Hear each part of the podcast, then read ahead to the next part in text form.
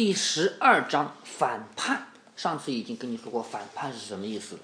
就是叛徒，有叛徒。前面我们读了第十一章是狮雄狮长啸，就是大吼一声，然后很多树都活过来了，对吗？很多树啊，还有什么，好像有什么白发姑娘啊，嗯。我也不知道是谁说谁反叛的。嗯，这里面就是有有叛徒，我们读读就知道是谁反叛了。这时候，杜鲁普金和两个男孩已经到里面去了，你还记得吗？是两个女的留在狮王身边，他们三个男的进去了，到了堡垒的内部，那个黑暗狭窄的那个门廊，堡垒里面是一个暗暗黑暗的狭窄的一个一个地方。我记得里面有石桌的。嗯，那个石桌还在深处，现在才现在才走在走廊里面，门廊就是走廊。两只负责守卫的獾跳起来，一边露出雪白锋利的牙齿，尖声地问道：“谁在那里？”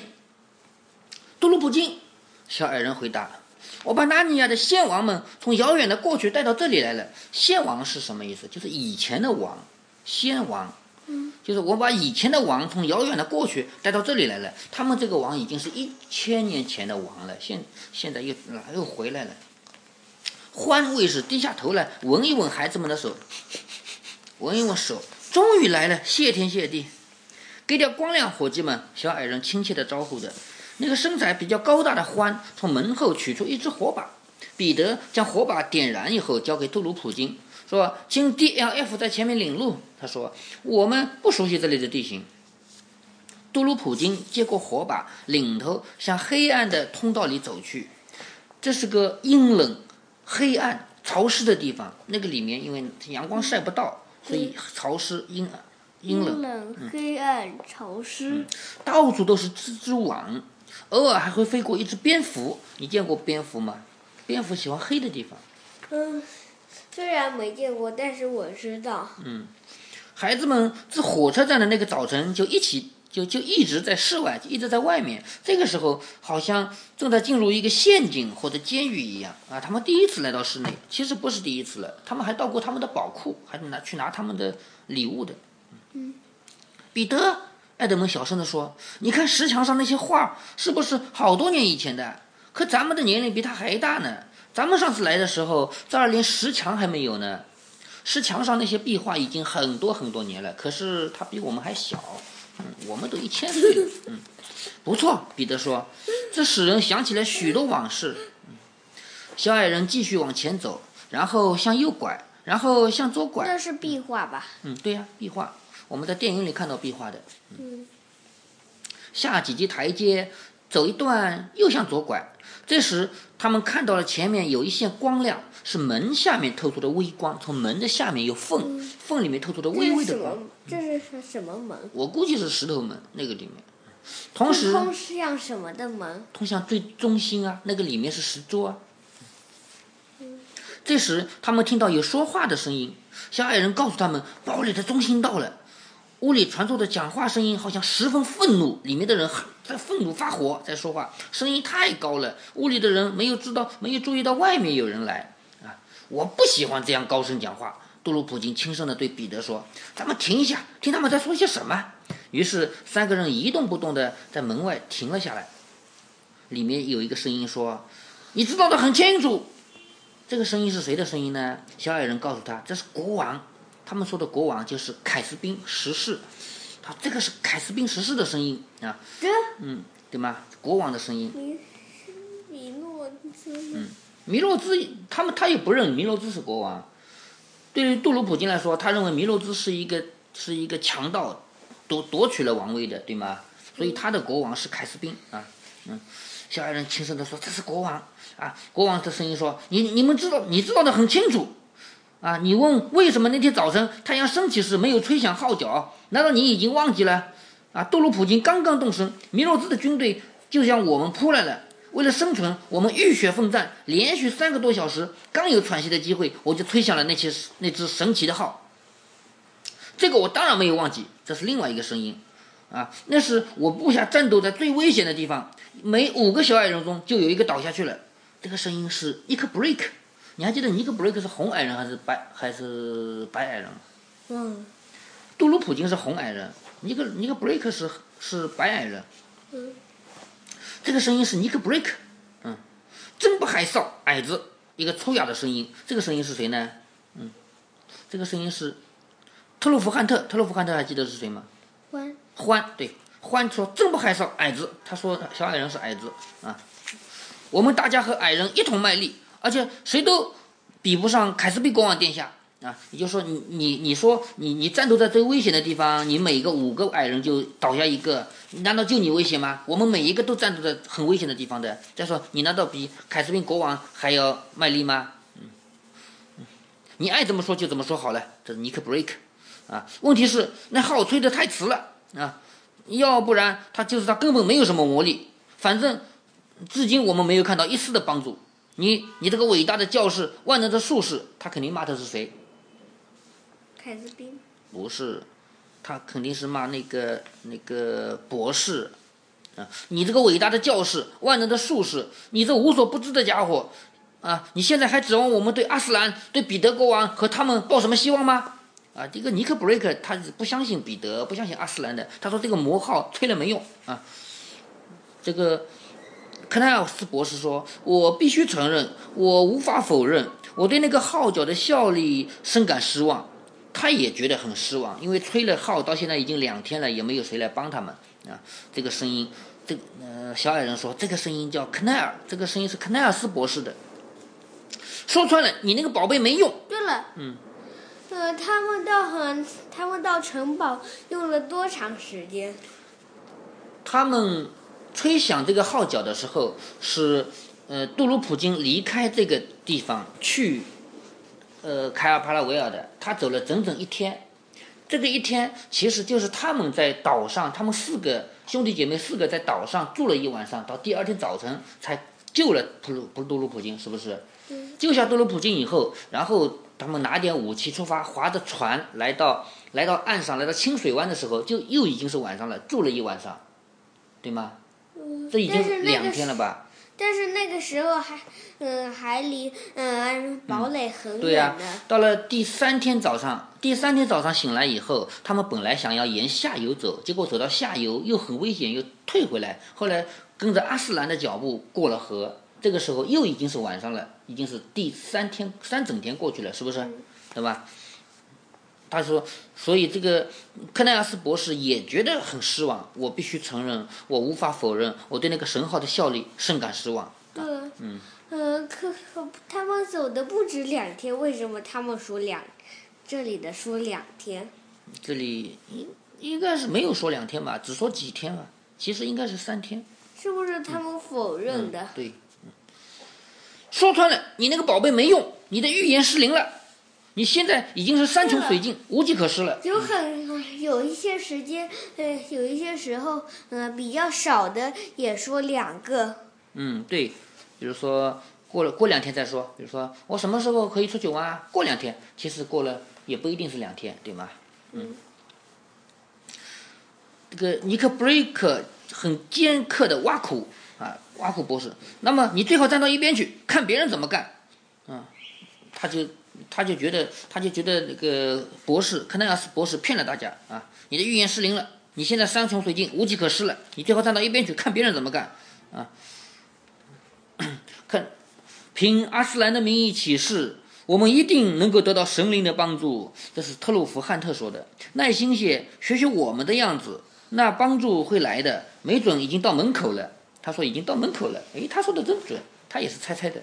嗯，他说没准已经到门口。呸！他猜对了。嗯，呸！尼克布瑞克什么意思？呸就是骂人啊！呸，对吧？嗯，尼克布瑞克根本听不进去。你们这些欢就知道让我们等等等待等待耐心等待，一直等到天塌下来啊！大家同归于尽。我告诉你们，我们不再等了。眼前食物眼看就要吃光了，每次战斗我们都要付出沉重的代价。我们我们的军队有人开始开小差了，开小差就是想别的主意了。有的人就想着，万一打不赢呢？我我是不是要逃走呢？这叫开小差啊！为什么？特鲁弗汉特说：“我来告诉你原因吧。这是因为战士们纷纷传言，说我们已经召唤古代君王，请他帮助，却毫无结果。啊，杜鲁普金临行这时候说，那可能是他的遗言。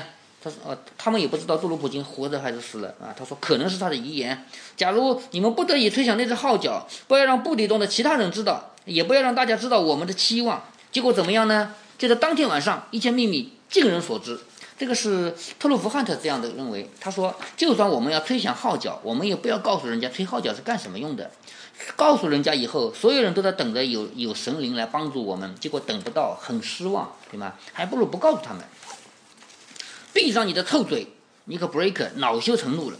你胆敢暗示我泄露了机密，把话收回去，否则，他们两个吵起来。否则什么？还没说完。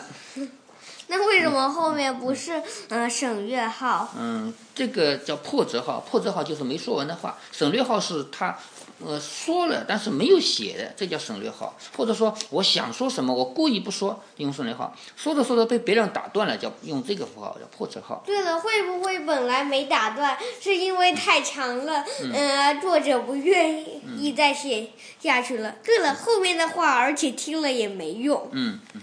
是不是这样也用省略号？对呀，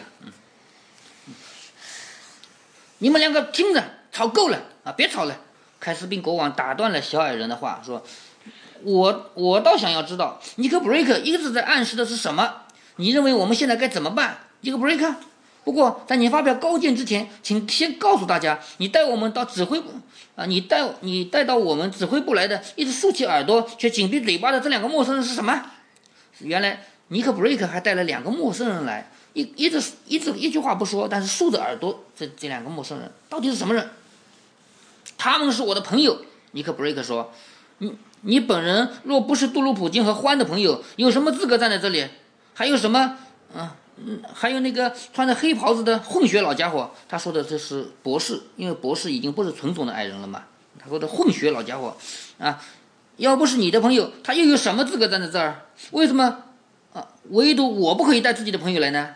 他的意思是什么意思呢？他说欢，因为欢跟他们是自己人，欢把你凯斯宾和这和这个呃矮矮人博士带来了。凯斯宾，你原来也不是我们这里的人，你现在在这个里面。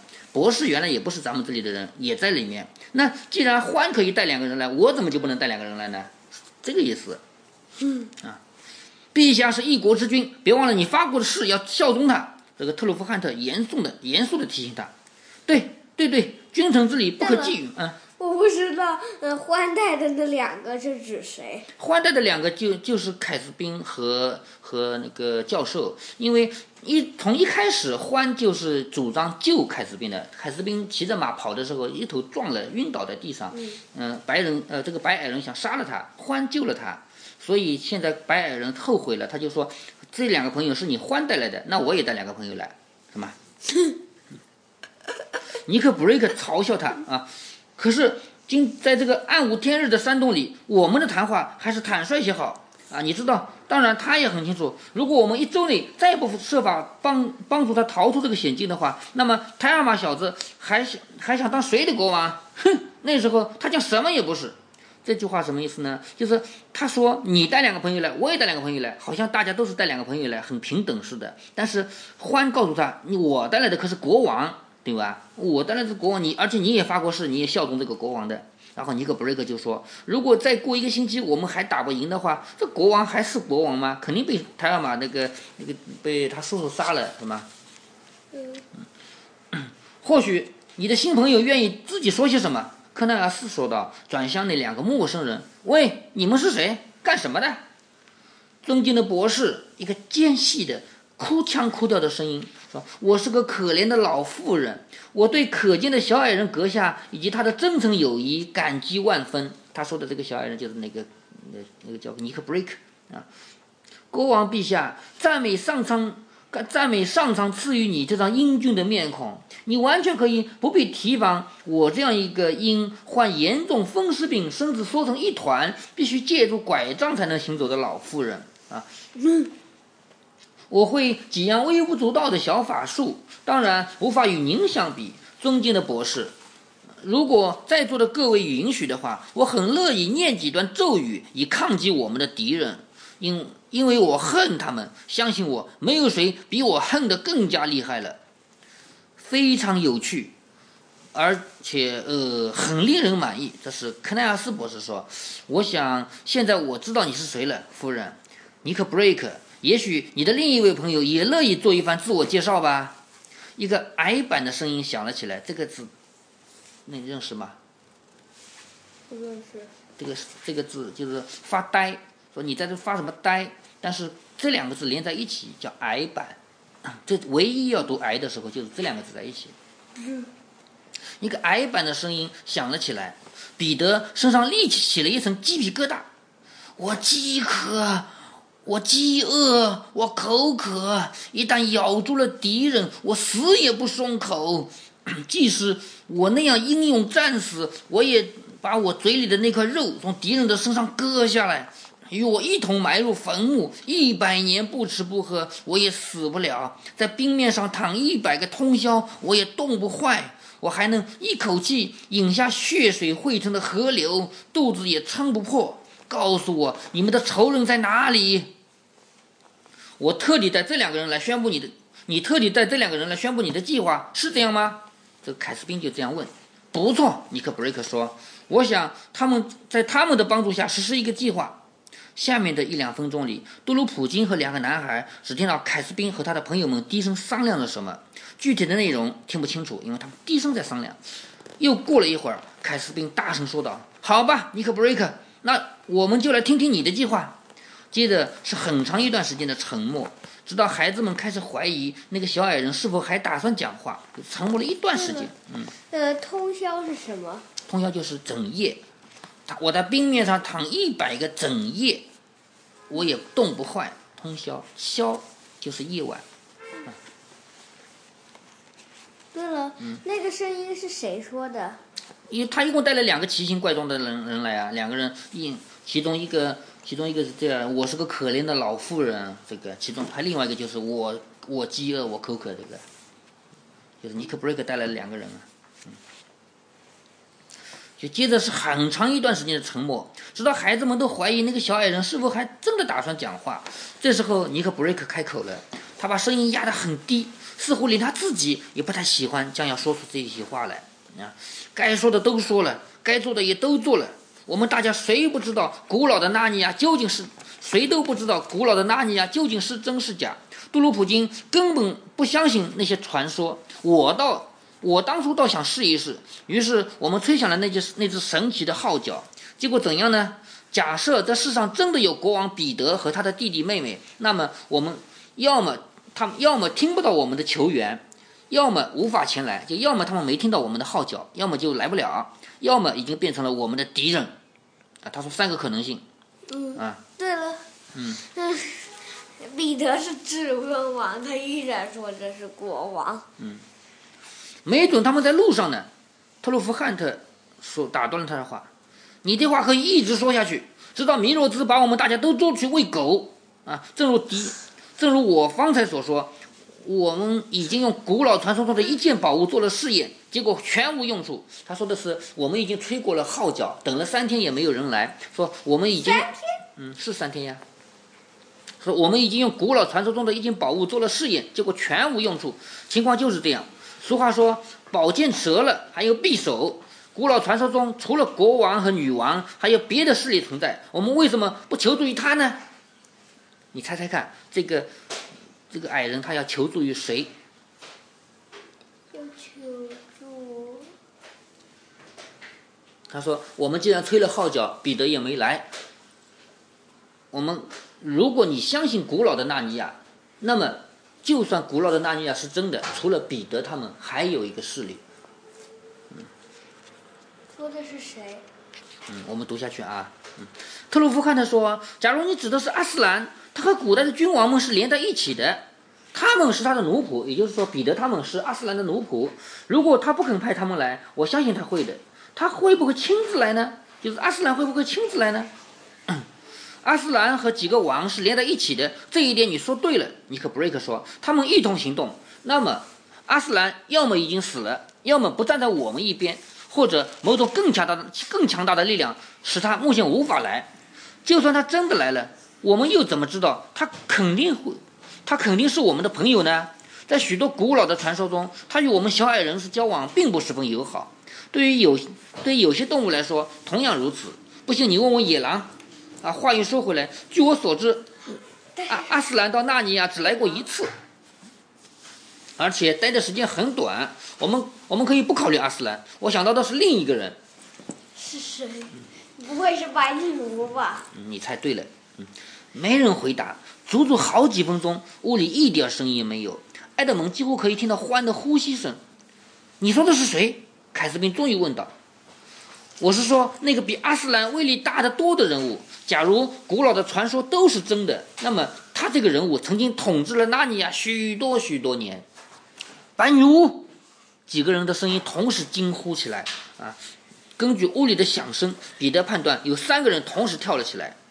不错，尼克布瑞克缓慢的一字一顿地说：“我说的这个人就是白女巫。”坐下来，别像小孩一样，听到这个名字就给吓坏了。啊，我们要有能耐、有本事的。我们要有能耐、有本事的人来帮助，而且这个人又必须站在我们一边。说到能耐，古老传说不是早就告诉过我们吗？女巫曾经打败了阿斯兰，把他捆作一团，就在这个大石头上把他杀掉了吗？可传说又告诉我们，阿斯兰是为了解救埃德蒙，甘愿受受缚的，而且后来又复活了。缚就是绑起来，他是为了解救阿斯埃德蒙，心甘情愿被绑起来，而且后来又复活了。这是欢的声音，是复活那个怎么复是？这个复，复就是绑起来的意思。不错，是这么说的。尼克布瑞克说。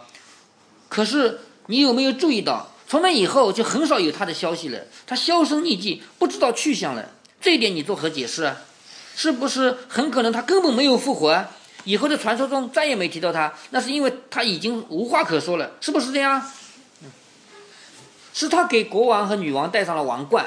艾斯宾说：“一个取得了辉煌胜利的英雄，完全可以自立为王，用不到别人帮忙。”这是尼克布瑞克的。尼克布瑞克一一直不相信，他认为，嗯，就算有，嗯，阿斯兰，可能阿斯兰被白女巫处死了，处死了以后没有活过来。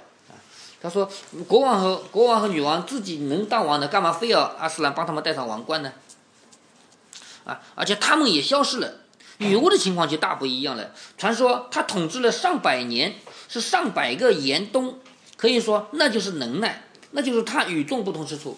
啊，白女巫统治的时候，这里整整统治了几百年。可是彼得他们来了，也就统治了那个几年，就消失了，也谁也不知道去哪里了。”凯斯宾说：“可阿斯兰从来就没来过，他们根本就没见过阿斯兰。”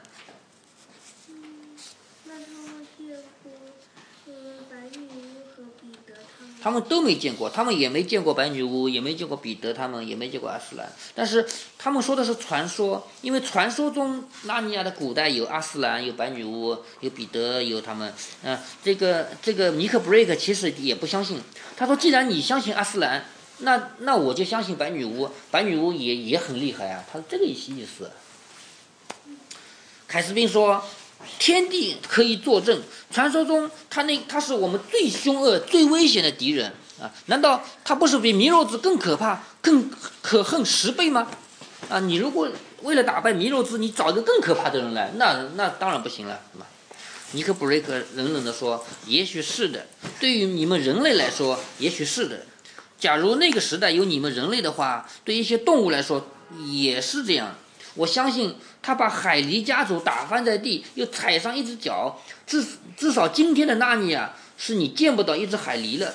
可是，海狸大坝，嗯，对，海狸大坝是一个地方。可是他与我们小矮人关系一直不错。我是个小矮人，我当然站在自己人的立场上说话。我不害怕女巫。其实，在白女巫统治的时代。他嗯，老是对那些动物们不好，但是他和矮人确实还可以的。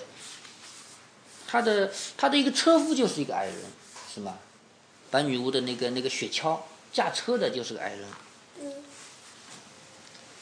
但是你已经加入我们的阵营了，这是特鲁弗汉特说的。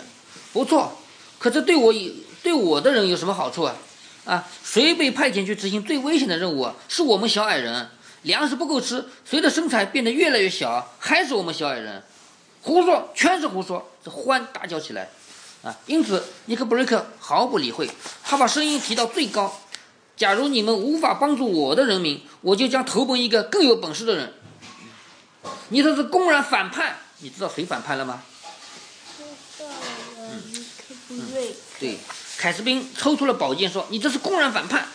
收起你的宝剑，凯斯宾。”尼克布瑞克毫不示弱，想在开会的时候搞谋杀吗？嗯，我警告你，别干蠢事。他们是开会的。他们现在不是正在开会吗？在会议上吵起来了吗？嗯。你以为我怕你？你们有三个，我们也有三个。嗯，那就来吧，特鲁弗汉特。他不是有三个吗？他带来了两个朋友呀。加上了他一个。嗯。然后剩下三个是。这边有也是三个啊，那个凯斯宾国王、欢，还有一个博士，嗯，是吧？一共六个人在里面开会。公平。对。这是怎么回事？嗯，这这这两个是他带来的朋友，一个是这个人说我是个我是个老妇人，对吧？另外一个就是一头狼，狼人，嗯，啊。狼人。嗯。这个是这个是尼克布瑞克，这个是老妇人，这个是狼。还有，这个是谁？这个是这个是博士，肯奈尔是博士。这两个是。这两个是从外面进来的，从外面进来的，呃，应该是彼得他们，彼得、埃德蒙他们。我数数，一二三四五，哎，还有这只獾。獾，嗯，獾。这里是外面进来三个人，一个矮人加两个兄弟，是吗？他们怎可怎么这么可怕？那就来吧！特鲁弗汉特很愤怒地咆哮起来，可是他的话立即被短打断了。慢着，慢着！克奈尔斯博士说：“你讲得太快了。女巫已经死了，所以所有的传说都证实了这一点。尼克布瑞克还在打算向女巫求救，这是什么意思？”那个矮板而令人毛骨悚然的声音又响起来了。那个声音应该是狼的声音。哦，正是这样。那尖细、哭腔哭调的声音就是那个那个。老妇人说：“哇，嗯嗯，上天保佑那颗小小的心吧，小陛下，别为白夫人的生死而担忧。他们都尊称她为白夫人。可敬的博士 说那话时，一定在和我这个可怜的老太婆开玩笑吧？我亲爱的博士，学学识渊博的博士，女巫难道会死吗？她随时都可以出现在我们的面前。”呼唤他吧，我们已经准备好了。矮板的声音说：“你要说什么？”嗯，女巫吃了苹果应该不会死。对呀，应该不会死。呼唤他吧，我们已经准备好了。矮板的声音一边说着，一边划一个圈圈，再准备一盆蓝色的火。随着欢那越来越响的怒吼。啊！随着博士大声喊出的什么？屋里响起了凯斯宾雷鸣般的声音。这就是你的计划，尼克布瑞克，用黑色的魔法，用黑色的魔法去召唤那受世人诅咒的魔鬼。现在我认清你的同伴了，一个是巫婆，一只是人狼。门外的三个人听到里面一阵混乱。对呀。门外的三个人听到里面一阵混乱，有尖声的嗷叫。还有金属的撞击声，这肯定打起来了。孩子们和杜鲁普金破门而入，彼得一眼看见一只面目狰狞的灰色的庞然大物，这就一半是人，一半是狼，就这个。哪一半？他的腿是人腿，但是头是狼头。在纳尼亚，一般来说，多数动物都是上面是人，下面是动物。比如说羊怪就是的，是吧？羊怪的上面是人头，下面是羊角。对了，上面还有。还有人头马，人头马是上面是人身，下面是像上面是人的上半身，下面是马的身体。对了，牛头人。对，但是狼人不一样，狼人反过来，下面是人的腿，上面是狼头，啊，一。跟牛头人一样。嗯。彼得一眼看见一只面目狰狞的灰色的庞然大物，一半是人，一半是狼，正疯狂地扑向一个年纪与自己差不多的少年，就年纪跟彼得差不多的这个少年。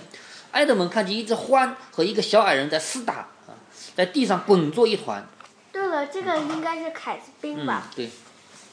杜鲁普金则一下一下子来到巫婆的面前，巫婆尖尖的鼻子和下巴，难看的伸出面部许多，她的鼻子和下巴伸出来许多，很难看，活像一把钳子啊！她脏肮脏的头发散乱的披在眼前，两手刚刚扼住了博士的脖子啊！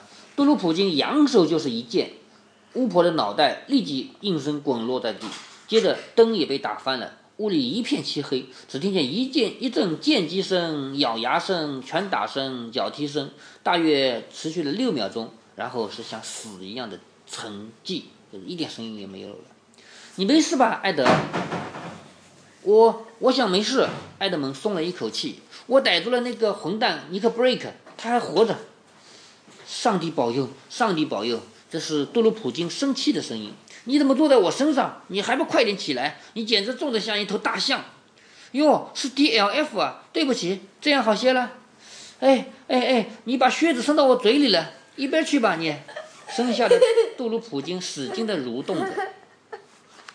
凯斯蒂国王在哪里？彼得问。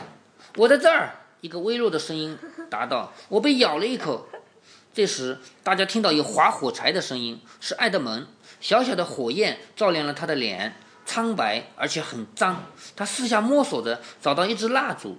在这儿早就不用油灯了，因为点灯的油都被吃了个精光。点灯的油是可以吃的，这个吃掉了。埃德蒙把蜡烛点燃，我还以为是汽油呢。嗯，不是，以前没有汽油，以前点灯就是用的烧菜的油，像咱们家烧菜的油，倒一碗出来，弄一个灯芯就可以点。嗯。埃德蒙把蜡烛点燃，放在桌子上，屋里顿时明亮起来。地上的人们歪歪斜斜地站起来，六个人在烛光下互相打量着。看来敌人一个也没跑掉。彼得看看地上，说：“那是巫婆死了。”他赶紧把目光调到另一边，这是尼克布瑞克也给干掉了。哈，我猜这个家伙是人狼吧？很久没看到这种东西了，狼头人身，这意味着他曾经是个犯下杀头罪的囚犯。在行刑的一刹那，超生变成了狼，结果就成了这样一个怪物。而你，如果我猜的不错，就是凯斯宾国王。是的，对面的少年回答道。但我却不知道你是谁。他就是至尊王彼得陛下。